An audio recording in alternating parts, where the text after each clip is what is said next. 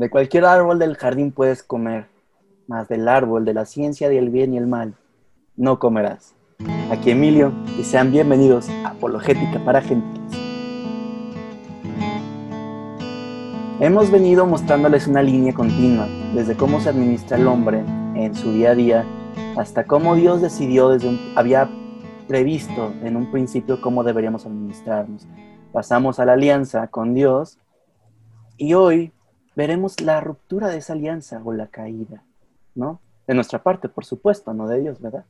Antes de que empiecen los regaños, por supuesto. Y para ello, tenemos a dos maestrazos del asunto, a los dos estelares de apologética para gentiles. Primero, padre, ¿cómo estamos hoy? ¿Qué tal? Muy bien, Emilio. Soy padre Tadeo López para todos los que nos están siguiendo. Como siempre, un placer poder estar en estos episodios eh, aquí, mm, pues, no sé, ayudando a esclarecer un poco la doctrina, la sublimidad de la doctrina cristiana. Muchas gracias, padre Rafa. ¿Cómo estás? Emilio, padre, qué gusto. Estoy muy bien, muy bien, gracias a Dios. Con mucha alegría de estar nuevamente en Apologética para Gentiles y además ahora también para los que nos siguen en redes sociales transmitiendo en vivo, no solamente en el podcast, en, este, en esta modalidad atemporal, sino también en las redes sociales en vivo. Un saludo amigos.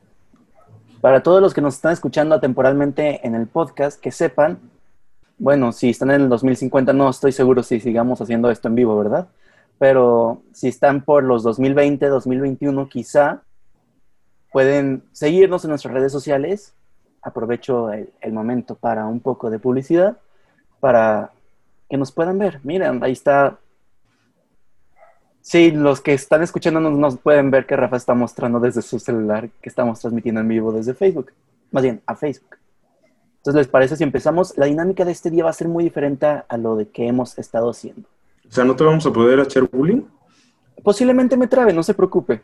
Ok. Bueno, sí, eso es parte de la dinámica, pues. Sí, pero me refiero a, a dinámica de preguntas y respuestas. La dinámica va a ser fragmentos de la Biblia para poder esclarecer el misterio de la caída y del pecado. ¿Les parece bien? Genial. Primero. Geniali. Geniali. Cita de Génesis 3, 1, 6. La serpiente era el más astuto de todos los animales del campo que Yahvé Dios había hecho. Dijo la mujer, ¿es cierto que Dios les ha dicho, no coman en ninguno de los árboles del jardín? La mujer respondió a la serpiente, podemos comer de los frutos de los árboles del jardín, pero no de ese árbol que está en medio del jardín, pues Dios nos ha dicho, no coman de él, ni lo prueben siquiera, porque si lo hacen morirán. La serpiente dijo a la mujer, no es cierto que morirán es que Dios sabe muy bien que el día que coman de Él, se les abrirán a ustedes los ojos. Entonces ustedes serán como dioses y conocerán lo que es bueno y lo que no lo es. A la mujer le gustó ese árbol que atraía la vista y que era tan excelente para alcanzar el conocimiento. Tomó de su fruto y se lo comió, y le dio también a su marido que andaba con ella, quien también lo comió. Creo que este es el momento clave de desobediencia. ¿Ustedes qué opinan? Padre, usted primero. No, bien, pues primero que nada es, eh, a ver, hacer la, mm, introducción al texto. O sea, se trata de un texto que no estamos, o sea, um, ¿cómo decirlo? Hay, gente que dice, bueno, eh, ¿por qué tanto problema por una manzana? Una fruta. Bueno, no es que en ningún lado, si te fijas, Emilio, en ningún lado dice manzana, dice que era un fruto agradable, ¿no? Sí. Eh, de ningún lado dice que sea una manzana. Yo, el que dijo eso, pues le gustaban las manzanas. No, eh, habla de un árbol misterioso, ¿no? El bien también, también, también. Tenemos que ver que en este texto se está condensando muchísimas cosas, o sea, no es nada más una, uno puede decir, vaya, tanto problema por una fruta, pero no, aquí hay varias cosas, ¿no? o sea, podemos ver un montón de cosas. Una de ellas es eh, quizá la primera que yo quisiera como eh, remarcar, como bien lo dijiste ya, Rafa, la desobediencia. O sea, el gran problema aquí, primero, no es tanto la, eh, digamos, el significado material de la acción, ¿no? Porque materialmente no es que haya habido una, una falta así gigante, o sea, no mataron a nadie, no, no dañaron a nadie, no quedó nada. Simplemente parece más bien un pecado eh, como muy sencillo, ¿sí? Pero lo que hay mucho de fondo es ver la desobediencia, o sea, antes de aquí no, o sea, viene, si viene, ¿no? Que Dios les ha dicho que no coman de ninguno de los árboles del jardín y, viene expresado, ¿no? No de ninguno, pero aunque sea de ninguno, de todos podemos comer, salvo de este, ¿no? O sea, una eh, indicación tan sencilla de Dios, que era parte de, de la, pues sí, de una condición para la comunión, es roto, ahí ya podemos hacer mucha interpretación de por qué, ¿no? Pero de entrada vemos una desobediencia en la que Adán y Eva no siguen el planteamiento que les había hecho Dios, de aquí van a salir muchas cosas. Pero yo quisiera decir simplemente eso, o sea, vamos a, partimos de, una desobediencia, ¿no? Claramente hay una orden bastante sencilla, o sea, había muchísima libertad, es una sola cosa y Adán y Eva lo rompen. Rafa. ¿Por dónde empezar, no? Es que exactamente hay tanto que decir.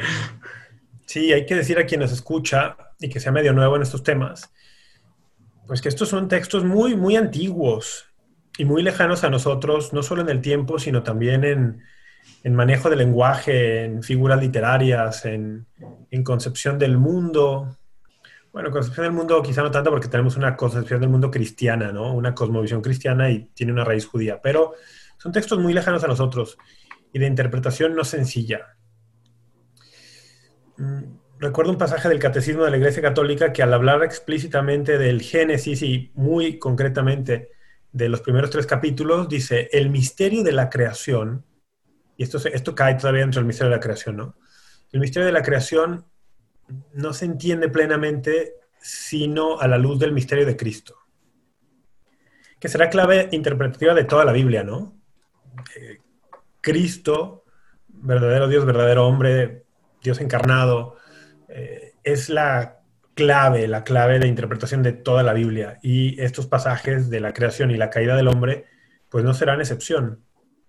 Entonces, el, porque claro, si uno simplemente habla, padre, como usted dice, esto es un pecado de desobediencia, y más de alguno dice, oye, pero parece desproporcionada la condena o la consecuencia para una falta tan simple. Podría parecerlo, ¿no? Decir, oye, ¿por qué arrastrar a todo el género humano por una, simple desobediencia, así, así se habla, ¿no? Una simple desobediencia. Y dices, bueno, es que hay mucho en juego, hay mucho en juego. Entonces, yo propondría eso para empezar, ¿no? Es un texto complejo, necesitamos la luz de Cristo y para entender la dimensión de la desobediencia de Adán y Eva, necesitamos dimensionar la obediencia del nuevo Adán y la nueva Eva. Excelente. Rafa, si me permites una cosita más, digo, es que sobre esto podríamos decir mil cosas. Yo creo que vamos a tener que ceñirnos a decir un breve comentario de cada cosa, pero a mí sí me llama la atención que, o sea, tenemos que, como bien lo dijiste, hay que dimensionarlo en, en, hacia, en la obediencia de Cristo. Genial, me parece genial ese comentario. Pero también yo quería dimensionarlo en el contexto en el que está eh, la creación, ¿sí? Que es una creación gratuita, que es una creación de amor, ¿sí? La relación que tiene Adán y Eva con Dios en el paraíso es una relación muy distinta a la que podrían tener otras religiones y otras civilizaciones con sus dioses. ¿sí? Basta pensar en los griegos, basta pensar en los, en los asirios, en los este, eh, sumerios, no sé, o sea, cualquier... Tiene una relación con los dioses, pues más bien de estilo de sumisión, ¿no? O sea, son vasallos de servidumbre, de inferioridad, que incluso a veces están a merced de los caprichos de los dioses.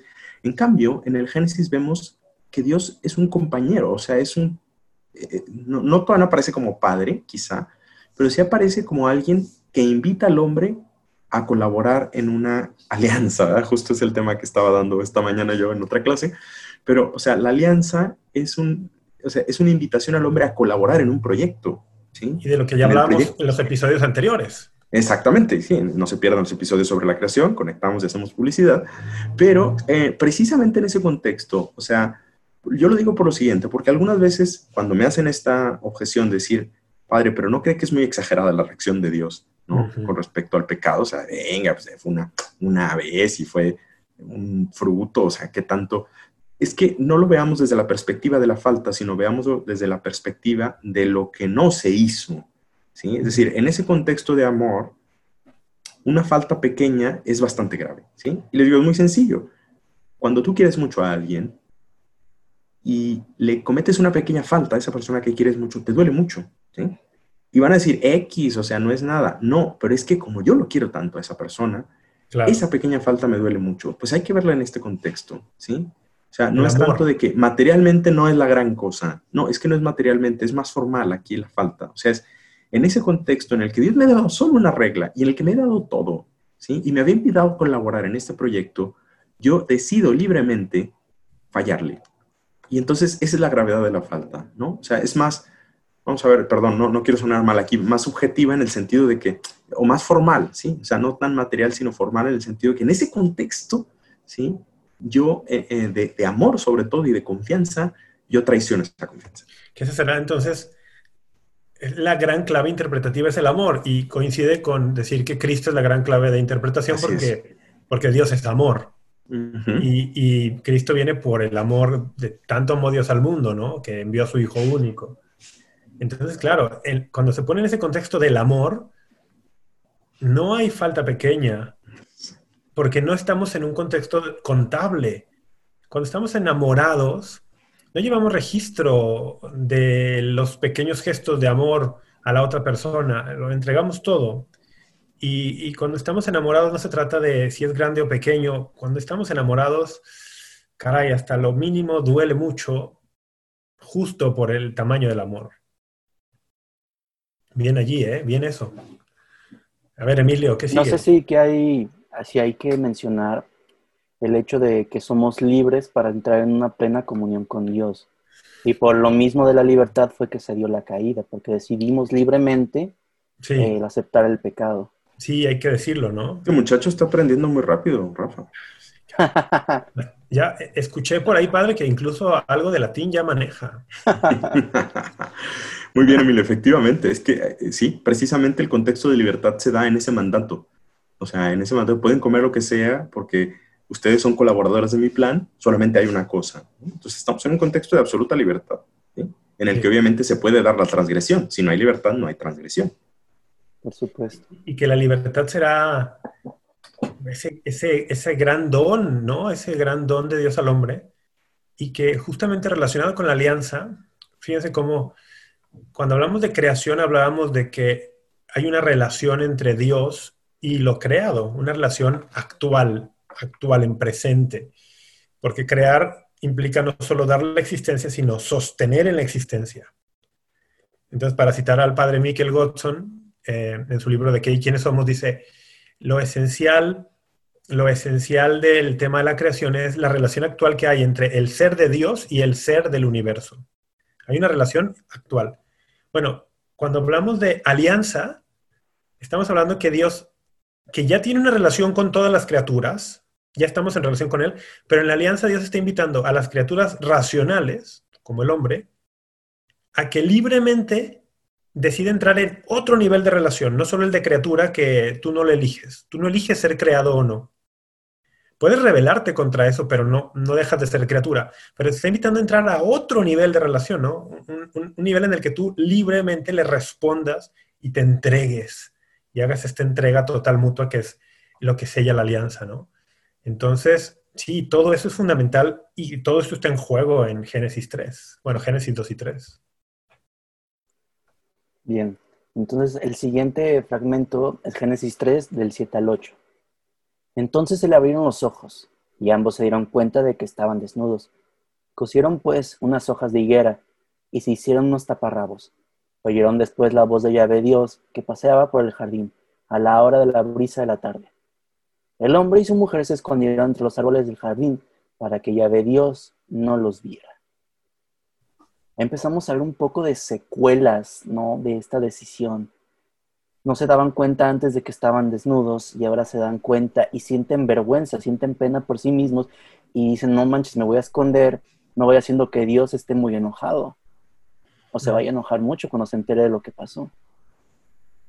Les cedo la palabra a ustedes. Sí, Sí, Emilio, está el tema del miedo, ¿sí?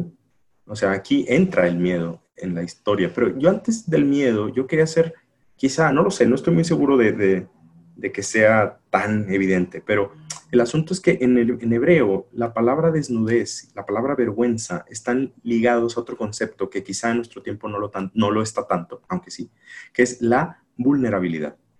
¿sí? O sea, en este texto, o sea, estar desnudo en hebreo significa ser vulnerable, cosa que pues digo, sí, o sea, no sé, si, mm, si has tenido el típico sueño, ¿no? En el que de repente te das cuenta que estás en un lugar y estás desnudo. Y dices, ah, ¿qué me pasa? Suele ser asociado a... Yo nunca he soñado eso, pero cada quien sus sueños, padre. No, yo tampoco, gracias a Dios, porque tengo, tengo, una autoestima muy sana. No, no es cierto. No, pero tengo entendido que este sueño suele estar ligado a un problema de, de, de, autoestima, de vulnerabilidad, ¿no? De inseguridad, ¿no? Entonces, claro, ¿qué sucede en este caso? Que la desnudez, eh, al parecer, el miedo viene precisamente de sentirse vulnerable, de sentirse... Eh, ¿cómo decir? O sea, de exponer mis debilidades, ¿no? Cuando no tienes miedo a exponer tus debilidades, cuando no tienes nada que temer frente a la persona que estás delante, ¿no? O sea, de una, una persona en la que yo no tengo nada que temer, no temo estar desnudo, no temo estar sin armas porque sé que no me vas a atacar, ¿no? En cambio, cuando la otra persona representa una amenaza para mí, la desnudez es pues la total vulnerabilidad. Entonces, ¿qué sucede? Que cuando se rompe el pecado, eh, esto ya estoy haciendo un poquito de interpretación, ¿sí? El pecado rompe la comunión con Dios. Ese contexto de alianza, de libertad, de amor que hemos estado hablando, es un contexto de alianza y de comunión, ¿sí? Había comunión entre Dios y el hombre, ¿sí? Cuando esta se rompe, entonces el hombre le tiene miedo a Dios, porque se siente, se da cuenta de que es vulnerable, pero ha perdido esa inocencia que decía, Dios no me va a hacer nada, ¿sí? Y por supuesto que no es que Dios le fuera a hacer algo, ¿sino? Pero pierde esa inocencia, o sea, de ese momento entra una relación de comunión, pasa a ser relación de dominio. Y lo mismo va a pasar con eh, la mujer, ¿no? Por eso se van a tapar el uno al otro. Y me adelanto un poco al, otro, texto. Quizá me estoy adelantando más bien al otro texto, perdón, Emilio, pero... Un poquito, espera. Pero, este, sí, discúlpenme. Pero ese, o sea, se rompe la relación con el hombre y se rompe la relación eh, con Dios, ¿no? Entonces entra este contexto de dominación y entonces es cuando entra ese miedo y por eso me tapo, ¿no? ¿Por qué? Porque no quiero mostrarte mi vulnerabilidad porque me siento amenazado por ti. Y, acá vemos cómo el veneno de la serpiente ya, ya está haciendo mucho efecto, ¿no? hay que recordar que para explicar el tema de la caída del hombre, en la ecuación no solamente entra la libertad, el libre albedrío, sino que también entra una influencia de otro, ¿no? En este caso, de Satanás, eh, la serpiente, el dragón que le llama el Apocalipsis, eh, el diablo, bueno, también está en la ecuación porque incita al hombre a esto, ¿no? Lo engaña, lo seduce, lo intimida, y pero eso no significa que el hombre no actúe libremente. Pero bueno, en, en el veneno de Satanás, ya habíamos visto desde el diálogo con Eva, que está buscando introducir una visión distorsionada de Dios al hombre. ¿Cómo es que Dios les ha prohibido comer de ningún árbol? ¿Cómo es que Dios no les deja comer nada? Cuando el mandato divino no era una prohibición absoluta de comer, ¿no? Era prácticamente todo lo contrario, prácticamente todo lo contrario. Podían comer de cualquier árbol, incluido un árbol del que se habla muy poco y que es muy importante en estos pasajes, que es el árbol de la vida que está en el centro del jardín. Pero bueno, podían comer de cualquier árbol y Satanás empieza a meter esta idea distorsionada de Dios. Va quitando la idea de un Dios de alianza, que es más bien un Dios padre, que quiere compartir todo contigo y darse todo, y va metiendo la idea de un Dios celoso de sus prerrogativas y que no quiere compartir con el hombre las mismas. Seréis como dioses. Mira, Dios no te quiere compartir todo aquello para lo que estás hecho. Empieza a meter esto. Y después de la caída en el pasaje que, leyó Emilio hace un momento, vemos este veneno ya haciendo efecto en el hombre, ¿no? El hombre ya no está en esta relación de alianza, de armonía, de padre-hijo, quizá. Ahora el hombre tiene miedo de Dios y se esconde porque esta visión distorsionada escuchó la palabra del, del diablo, de la serpiente, y esta palabra ha hecho su efecto y te has creído la mentira de que Dios no busca tu máximo bien, de que Dios no te ama, te has creído la mentira de que Dios lo que quiere es observar tu vida todo el tiempo con microscopio para castigarte por lo mínimo que hagas. O sea, te, has creído esa mentira. Y hay personas que hoy se creen esa mentira. Hay personas que hoy creen que Dios es este Dios que está con lupa viendo nuestra vida solamente para ver en qué nos equivocamos y cómo castigarnos. Y ese no es Dios. Esa es la idea de Dios que a Satanás le conviene que tengamos.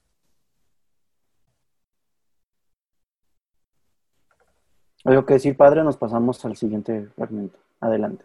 Pasamos al siguiente, ya que ya me adelanté. ve, ah, este es de Génesis 3, del 9 al 13. ve Dios llamó al hombre y le dijo, ¿dónde estás? Este le contestó, he, he oído tu voz en el jardín y tuve miedo porque estoy desnudo, por eso me escondí. ve Dios replicó, ¿quién te ha hecho ver que estabas desnudo? ¿Has comido acaso del árbol que te prohibí? El hombre respondió, la mujer que pusiste a mi lado me dio del árbol y comí. Yahvé dijo a la mujer, ¿qué has hecho? La mujer respondió, la serpiente me engañó y he comido.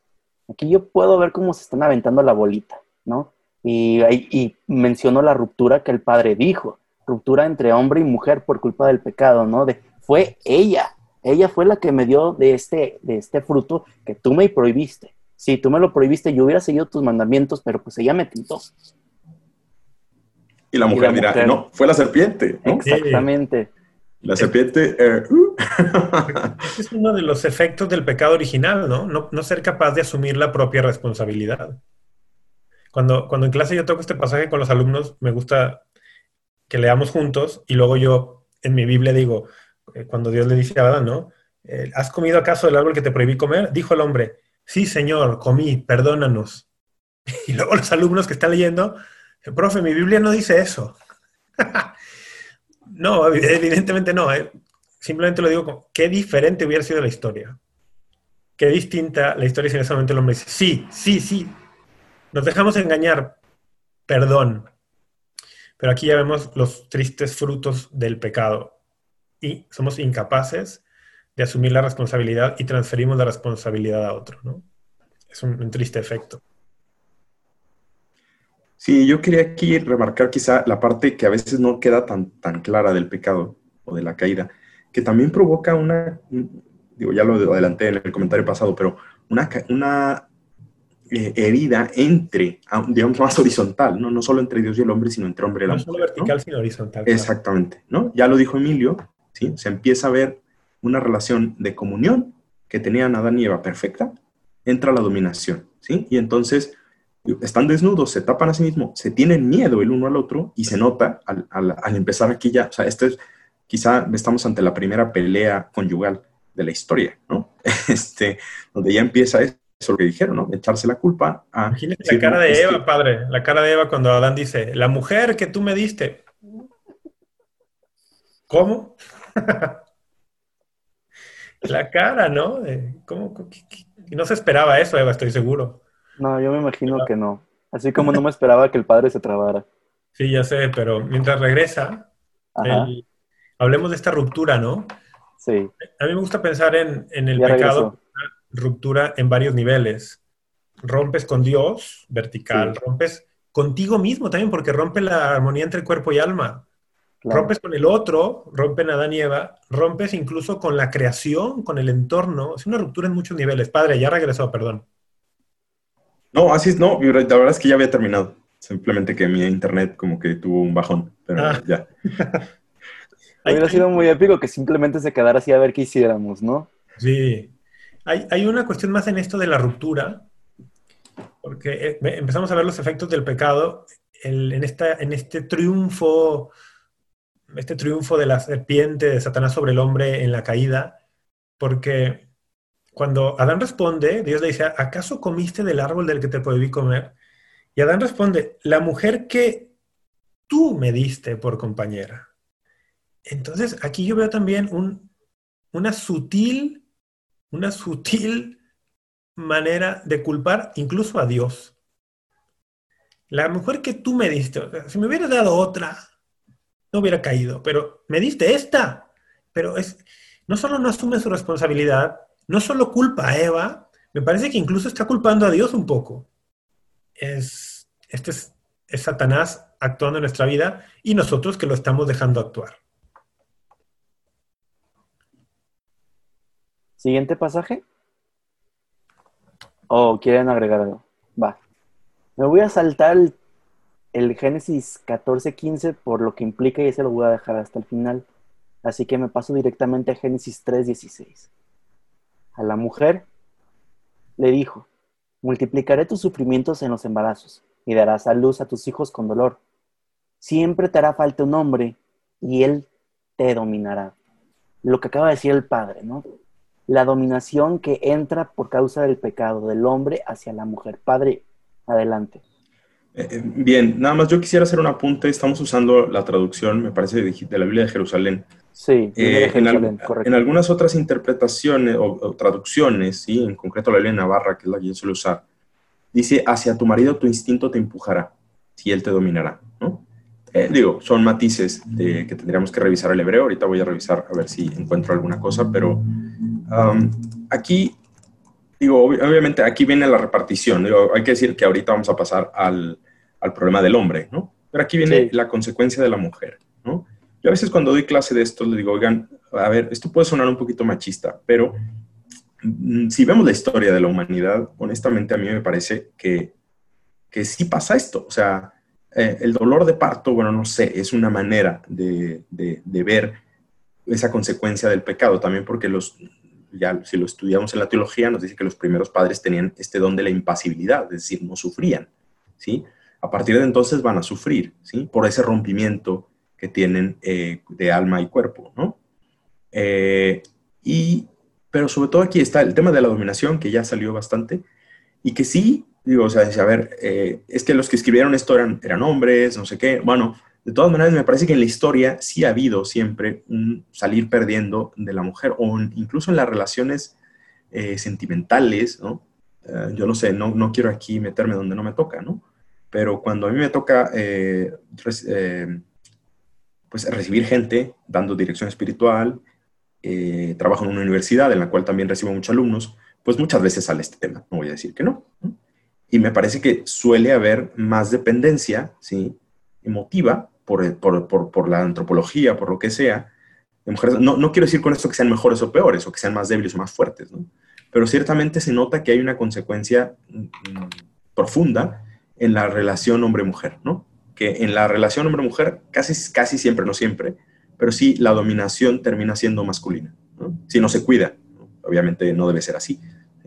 Pero, eh, o sea, yo al menos yo noto ese efecto y le digo a las chicas, digo, suena un poco feo, pero ustedes díganme, ¿lo ven más así? Me dice, pues sí, efectivamente. Sí, culpa a Dani y a Eva.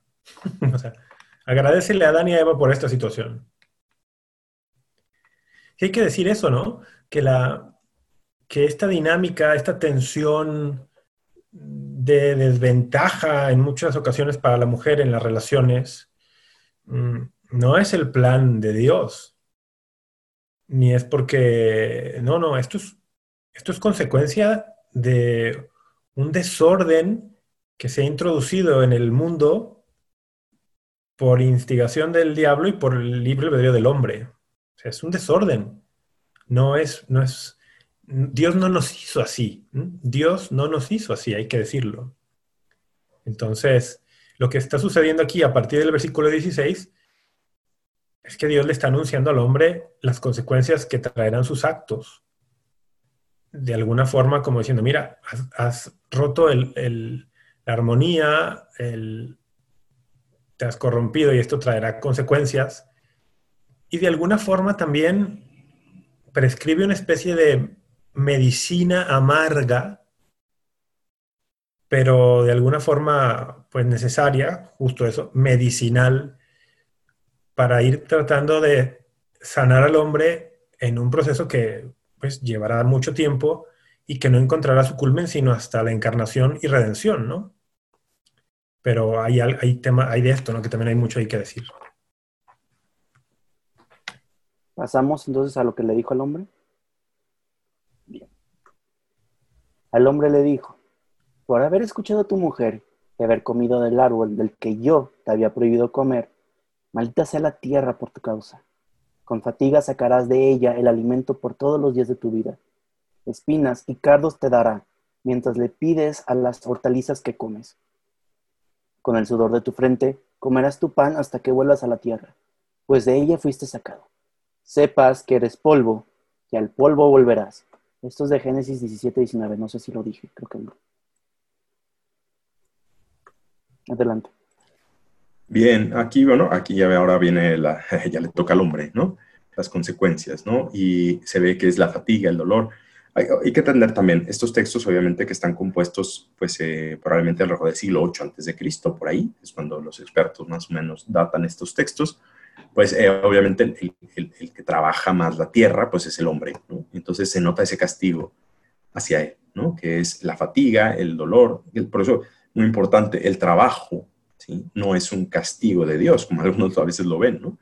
No, lo que es castigo, no castigo, sino lo que es consecuencia del pecado es la fatiga del trabajo. ¿sí? O sea, el hombre está hecho para trabajar y es una condición que ya otra vez, si nos remitimos a los capítulos anteriores, Emilio, sobre la creación, eh, lo, podemos, lo pueden escuchar, ¿no?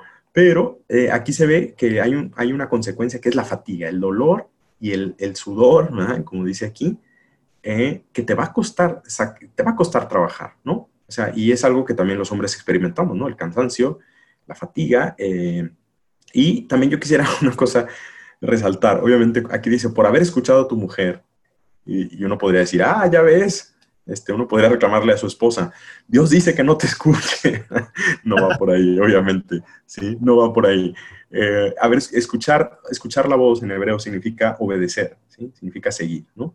Y lo digo porque algunos dirán, algunos podrían decir, no, pues es que Eva... Eh, efectivamente el problema vino por Eva. Eva fue la primera que cayó. Y no necesariamente, ese texto no, no necesariamente estaba exponiendo una causalidad o una culpa, porque también alguna vez vi un comentario, leí un comentario, lo que no quién era, un padre de la iglesia, que dice, bueno, Adán tiene más culpa quizá porque no pone resistencia. O sea, Adán, oye, manzana, eh, o manzana, digo, fruto, sí, claro que sí, ¿no? O sea, ni siquiera puso resistencia. Toda la mujer dijo algo, oye, pero Dios no. Por lo menos peleó un poco, ¿no? Exactamente. Y entonces Adán dice, no, no, yo, eh, directito, ¿no? No pone ninguna resistencia a la tentación, cosa que quizá también se refleja un poco en cómo afrontamos las luchas hombres y mujeres. Pero ciertamente aquí se ve, eh, o sea, no, no es una, o sea, otra vez, no le está culpando Dios a la mujer, ¿no? Ah, es culpa de haber escuchado a tu mujer. No, no, no, le está diciendo, o sea, por, por haber seguido esa mala inclinación, o sea, podría decir por haber escuchado a la serpiente en realidad, eh, porque a fin de cuentas es haber comido el árbol que yo te había prohibido comer. Y viene esa maldición que termina alcanzando a la creación. La creación y tú van a tener ahora un problema. Antes tener una relación armónica, ahora va a haber una relación igual de dominación, cosa que vemos ahora en el problema ecológico, en la necesidad del desarrollo sustentable, todo esto. Esta idea maravillosa Ah. Perdón, Emilio, perdón. Ah, es que me acordé también que en el capítulo pasado hablamos de la condición sacerdotal de Adán y cómo Adán tenía que custodiar. Y aquí en el principio del relato hablamos de, pues que prácticamente, y según el texto, Adán estaba al lado de Eva cuando Eva estaba siendo tentada. En ese momento tuvo que haber defendido también a su esposa y no lo hizo. ¿Puedes abordar un poco de esto, por favor? Sí, es que Adán en su rol sacerdotal él está llamado a ofrecer el sacrificio de la propia vida, si es necesario, por defender el jardín, el Edén, la intimidad del Edén. El Edén es el lugar donde él, tiene, él goza de intimidad con Eva, pero también donde ambos gozan de intimidad con Dios. Eh, y él está llamado a proteger eso. Dios le, le, ordenó custodiar eso, ¿no? Custodiar la intimidad con su mujer, que es santa, la intimidad marido-mujer, eh, custodiar la intimidad con Dios, que también es algo santo, y no custodia, ¿no? ¿no? Hay un enemigo ahí, hay una amenaza a esta intimidad, a esta relación, y, no la enfrenta, no, no, la, no, la, no, lo expulsa. Y claro, él brilla por su ausencia en el texto, en los primeros versículos del Génesis 3. Brilla por su ausencia. Él, como sacerdote, estaba llamado a enfrentar la amenaza y ofrecer su vida si era necesario con tal de proteger al jardín y a su esposa y la relación con Dios. Ahora, pues las consecuencias acá son, son terribles, ¿no? ahondando un poquito en lo que el padre mencionaba, el trabajo, que de nuevo hay que reiterarlo, no, eh, trabajar no es consecuencia de la caída, el mandato de trabajar es previo a la caída, pero sí que ahora va a ser bien difícil, ¿no? Porque incluso no va a producir el fruto que tú deseas. Puedes poner muchísimo esfuerzo en el trabajo y te producirá otro tipo de fruto. Acá habla de espinas y abrojos te producirá. aunque hagas tu mejor esfuerzo, a veces, aunque pongas toda de tu parte, las cosas no te van a salir como quieres siempre. Muchas veces, de hecho, no. Esa es parte de la condición en la que estamos. Y en esta relación de, el, hombre con la creación y las consecuencias para la creación misma de la caída, ese es increíble, todo el poder que Dios nos ha dado, ¿no? Si Dios había concedido al hombre dominio sobre la creación, pero el hombre, al no estar dispuesto a enfrentar a la serpiente, a Satanás, se dejó dominar aún sin pelear, pues ahora Satanás tiene una especie de dominio sobre la creación. Es decir, que Dios ha ligado el destino de la creación al destino del hombre. Y si el hombre cae, arrastra consigo a la creación. Y por eso en Romanos 8, por ahí del 19 al 22, San Pablo dirá que la creación entera gime anhelando y esperando la manifestación ¿no? de los hijos de Dios, porque la misma creación ha sido arrastrada por el hombre en esta caída. Me acuerdo que también en alguna clase dijiste, Rafa, que por medio del pecado entró la muerte al mundo, ¿no? Que aquí también vemos que pierden su, su vida divina, la parte que Dios les había dado, ¿no? Sí, la muerte será, eh, aquí está en, el texto que ya leías, ¿no? Porque eres polvo y al polvo tornarás. Sí. La muerte es la gran consecuencia del pecado, pero la muerte no solamente física como separación del cuerpo y del alma, sino pues también la muerte espiritual, ¿no? La muerte en sus dos dimensiones será la gran consecuencia. Romanos 6:23 lo dirá, el salario del pecado es la muerte. Muerte a la vida sobrenatural que tenía en esa comunión con Dios. Y aquí no se explica tal cual, ¿no? Pero es más o menos haciendo una... Aquí quizá me estoy aventurando un poquito. Así como ahora existe la gracia que es la vida sobrenatural, la participación de la vida sobrenatural del hombre, Adán y Eva tenían una participación en la vida divina que pierden por este pecado al rechazar esa comunión con Dios. No le llamamos gracia porque no es la gracia como la entendemos ahora, pero era ese don preternatural de gozar de esa vida sobrenatural. Algunos le llaman como gracia originaria o algo así, ¿no? Sí, bueno, le podemos poner mil nombres, pero la verdad es que no sabemos. O sea, simplemente es, otra vez, entendiéndolo a la luz de lo que vivimos ahora, Dices, bien, eh, se ve que ellos tenían una especie de participación de la vida divina, no le llamamos gracia porque no es la que tenían lo que tenemos ahora, pero claramente se ve que la tenían porque la pierden. Algo perdieron. Y esta es una clave de la caída, ¿eh? eh algo perdieron. Y ese perder algo es, es, una clave bien importante para entender qué hace en nosotros, qué efecto tiene en nosotros el bautismo, que digamos aplica a una persona concreta los efectos de la redención, ¿no? Este ya metemos como otro, otro lugar, ¿no? Pero es que el bautismo nos da algo, entre muchas otras cosas, que en la caída nos quitó, ¿no?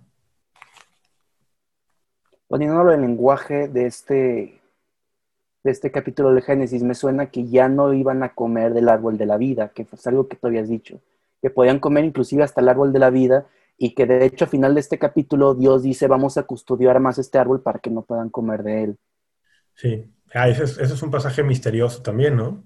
Sí. Al final del capítulo 3 Dios expulsa al hombre del jardín y luego lo custodia el camino con, dice, me, me gusta mucho, ¿no? Con querubines y con, que tienen una llama de espada vibrante. Interesantísimo eso, ¿no? ¿Qué está haciendo Dios? No quiere que el hombre ahora coma del árbol de la vida. Y en el versículo 22 creo que explica un poco por qué. No sea que comiendo de él viva para siempre. Sí. A mí me parece, Rafa, que esto es precisamente la que se pierde ya la condición original. Es decir, el hombre ya no podrá eh, volver a esa condición originaria, ¿no?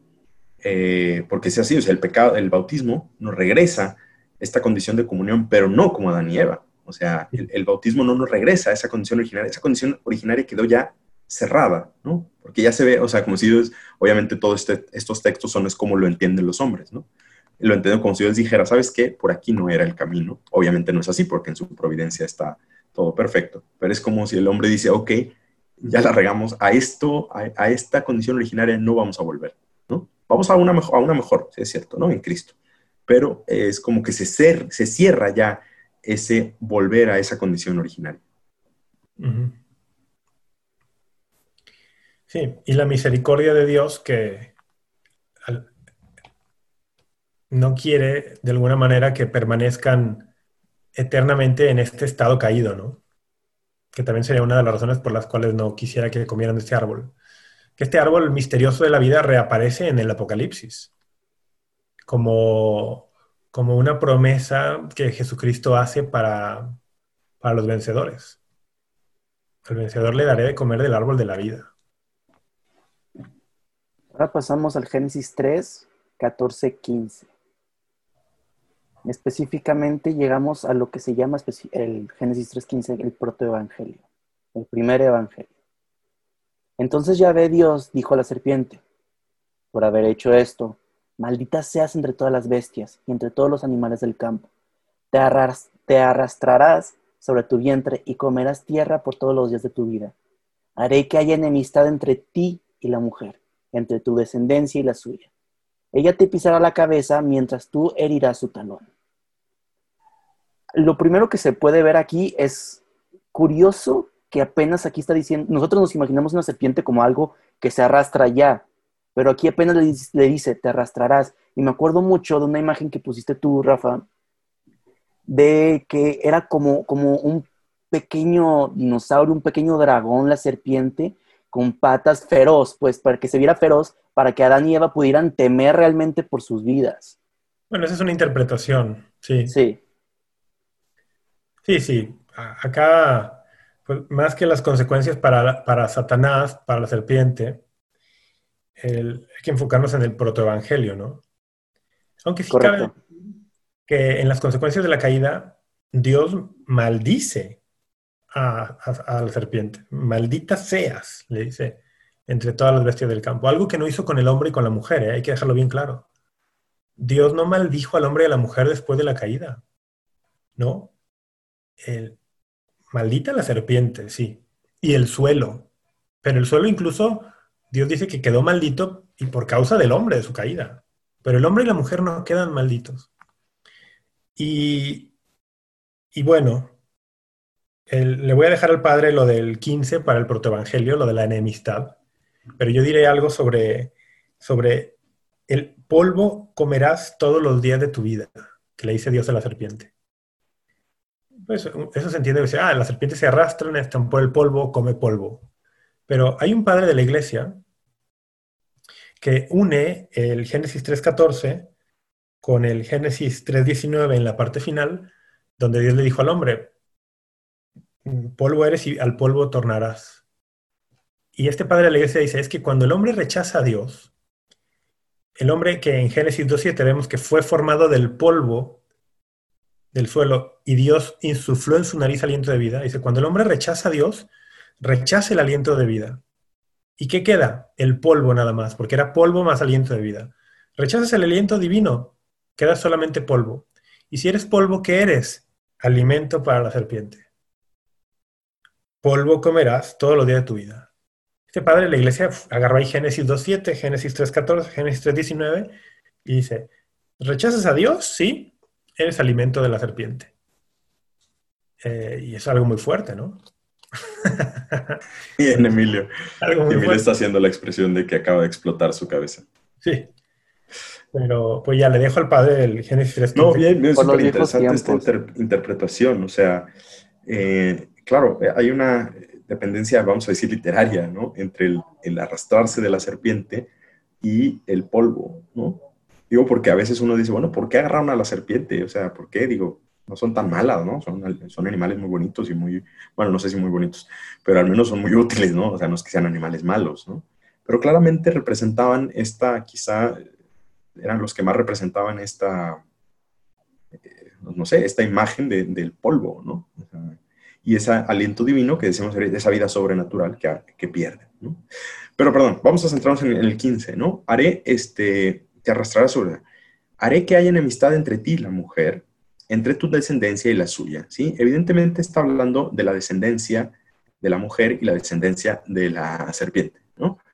Eh, ¿quién es la descendencia de la serpiente? Obviamente, pues todo el mal, ¿no? Todo el pecado, todo eh, todo lo que viene del demonio, ¿no? Y la descendencia de la mujer, evidentemente, se está refiriendo a Jesucristo, ¿sí? Porque ahí, eh, es en otras dicen entre tu linaje y el suyo, ¿no? Ella te pisará la cabeza mientras tú herirás su talón. Aquí hay un problema de traducción, Emilio, que tenemos que abordar, porque no, eh, bien, ahorita decirlo técnicamente sería complicado, pero esta interpretación de ella te pisará la cabeza no es, no necesariamente es la única traducción. De hecho, me parece que la traducción más ordinaria y más común será eh, la descendencia, ¿sí? O sea, o quizás se está refiriendo, o sea, el, gran problema es que es un pronombre lo que está ahí, ella. Pero en, el idioma original hebreo no podemos distinguir si está refiriendo a la mujer o si se está refiriendo a la descendencia. ¿Me explico? ¿Sí? Porque en, el idioma original, en fin, da igual. El caso es que algunos han interpretado esto eh, como María, ¿sí? Como la mujer, ¿sí? Porque María será también concebida como la nueva Eva. Y es muy válida esa interpretación, pero creo que la interpretación más, más eh, digamos, original o más evidente va a ser precisamente la descendencia, o sea, está hablando de Jesucristo. ¿sí? O sea, que Jesús es el que aplasta. Así es, o sea, Jesús, la descendencia de la mujer que terminará en Jesús. Padre, que luego en la iconografía cristiana muchas veces vemos estas imágenes de la Virgen María pisando la serpiente, ¿no? Sí, sí, sí. Parte de esta traducción difícil, ¿no? De Génesis 15. Yo creo que es parte de la providencia, Rafa. O sea, la Biblia es ambigua y el hebreo es ambiguo precisamente porque nos permite tener, ya lo decía Borges, ¿no? La ambigüedad es una riqueza, ¿no? Y efectivamente a veces sí, ¿no? O sea, dices, bueno, ¿cuál es la correcta, padre? Pues es que las dos, yo te diría, ¿sí? O sea, se pueden interpretar las dos cosas porque las dos cosas son correctas. O sea, también María triunfa sobre la serpiente, ¿no?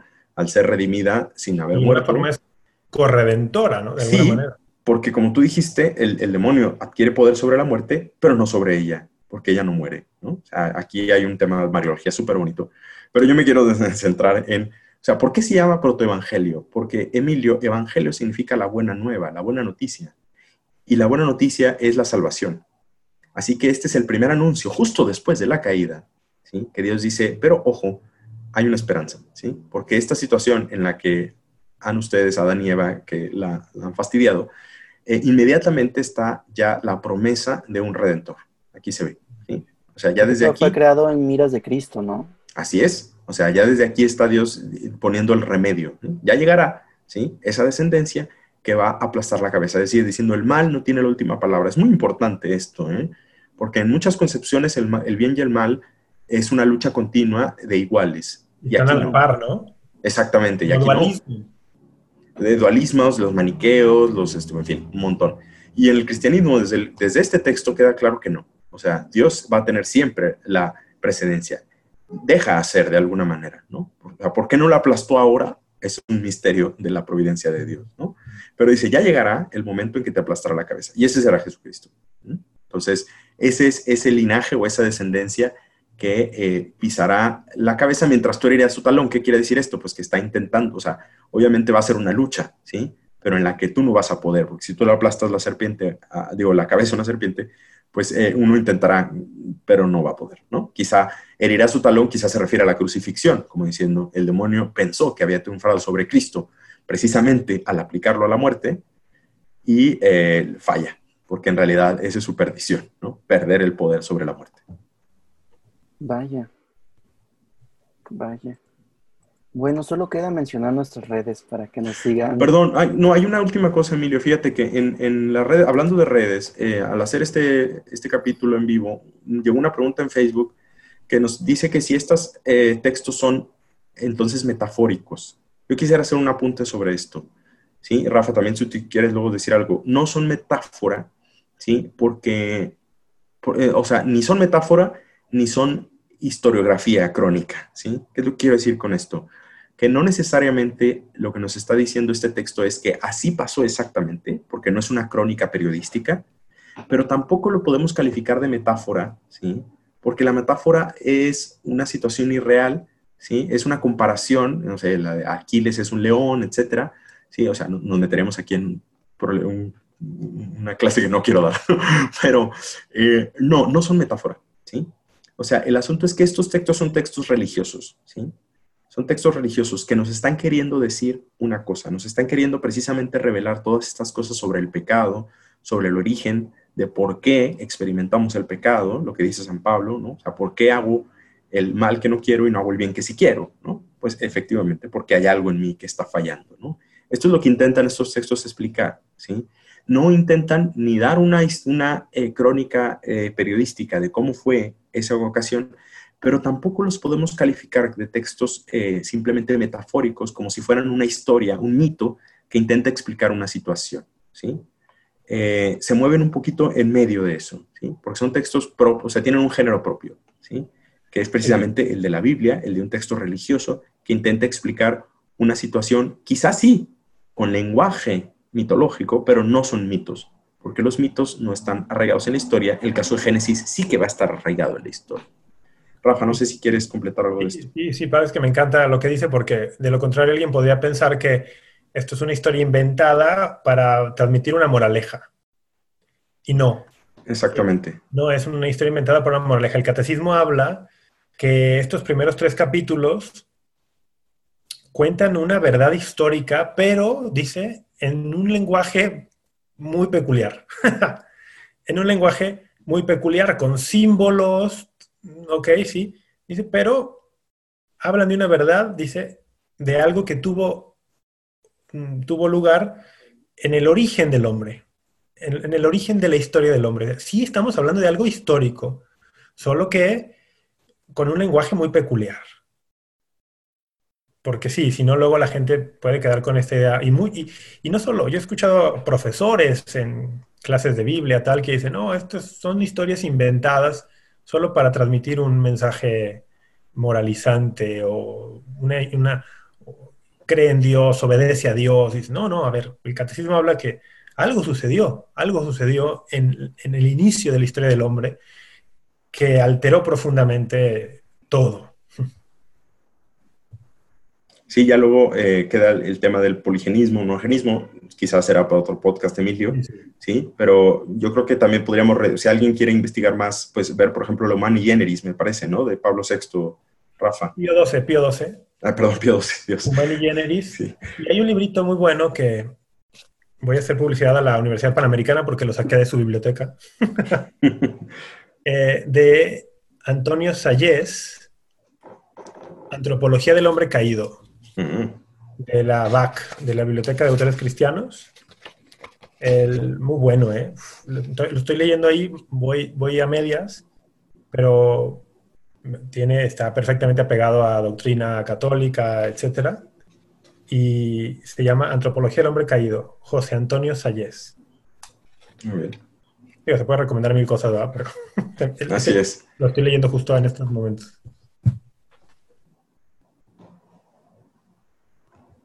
Emilio, estás muy oscuro y además en silencio. Ya. Este, ¿Algo que quieran agregar para, para poder mencionar las redes? No, yo no. Bueno, pues en Facebook, si nos están viendo en Facebook, pues ya llegaron ahí. Síganos si no nos siguen. Pero pues Facebook, Instagram y Twitter nos pueden encontrar tal cual como Amén Católico. En YouTube también, en nuestro canal. Este video, para los que están viendo y para los que no, pues se va a subir el mismo día que se sube el podcast, que si lo estás viendo en Facebook, cronológicamente es el día siguiente. Y si nos estás escuchando en podcast, pues puedes indagar en nuestro Facebook o nuestro YouTube para ver la grabación de este episodio. ¿Qué pasó, Rafa? ¿Cómo? No, y es que ya me confundí un poco con... o sea, que nos, que nos sigan. sí, síganos. Síganos. La idea, tenemos mucho contenido para ustedes. Se vienen muchas cosas muy buenas. Y pues todo en beneficio a todos, ¿verdad? sí, también, Emilio. Que... Perdón, padre, perdón. Que sigan haciendo preguntas, porque esas preguntas nos inspiran a sacar más contenido. Claro. Por supuesto. Que nos, que nos pregunten o nos den feedback. Si nos dan como preguntas o retroalimentación después de los episodios, podríamos retomarla en episodios subsecuentes. Oye, Emilio, ya que estamos ya por despedirnos y hablando de recomendaciones, ya que recomendé un libro, yo veo que tienes ahí atrás unos libritos muy pro, muy nice, tu, tu, cuadro, tu composición, ¿qué, son? Bueno, este es el que estoy leyendo ahorita, lo, es de Scott Hahn. Ah, bueno, de hecho los dos son de Scott Hahn. Este, lo primero es el amor. Sí, sí. Librazo, librazo. Allí tiene un capítulo sobre Adán y Eva y la caída increíble. Ya lo pasé. Increíble. Está muy bueno. Está muy bueno. Luego les cuento una historia de algo que me pasó leyendo ese capítulo hace muchos años. ¿Qué pasó? No me dejes con el chiste. Y este es cómo comprender las escrituras o comprender las escrituras tal cual. Se ve el reflejo de la pantalla. Se ve Excelente libro, ¿eh? Para entender la Biblia, pues. es un curso de Biblia bastante asequible a cualquier persona, con actividades, gráficos, fotos. Es un librazo. Yo también lo tengo y lo utilizo bastante. Y yo también lo saqué de la Universidad Panamericana. Vaya. Básicamente. Bien. Gracias, Super. Escuchando algún rector o algo si quiere patrocinarnos, es bienvenido. Siguiendo a San Pablo, la Iglesia ha enseñado siempre que la inmensa miseria que oprime a los hombres y su inclinación al mal y a la muerte no son comprensibles y su conexión con el pecado de Adán y con el hecho de que nos ha transmitido un pecado con todo con que todos nacemos afectados. Ok. Adán, y con el hecho de que nos ha transmitido un pecado con que todos nacemos afectados y que es muerte del alma. Esto en el concilio del Trento, lo mencionan en el concilio de Trento. Por esta certeza de fe, la iglesia concede el bautismo para remisión de los pecados, incluso a los niños que no han cometido el pecado personal. Este párrafo, que me trabé mucho al decirlo, es sacado del Catecismo de la Iglesia Católica, específicamente 403. Esto fue Apologética para Gentiles. Un saludo a todos y hasta la próxima.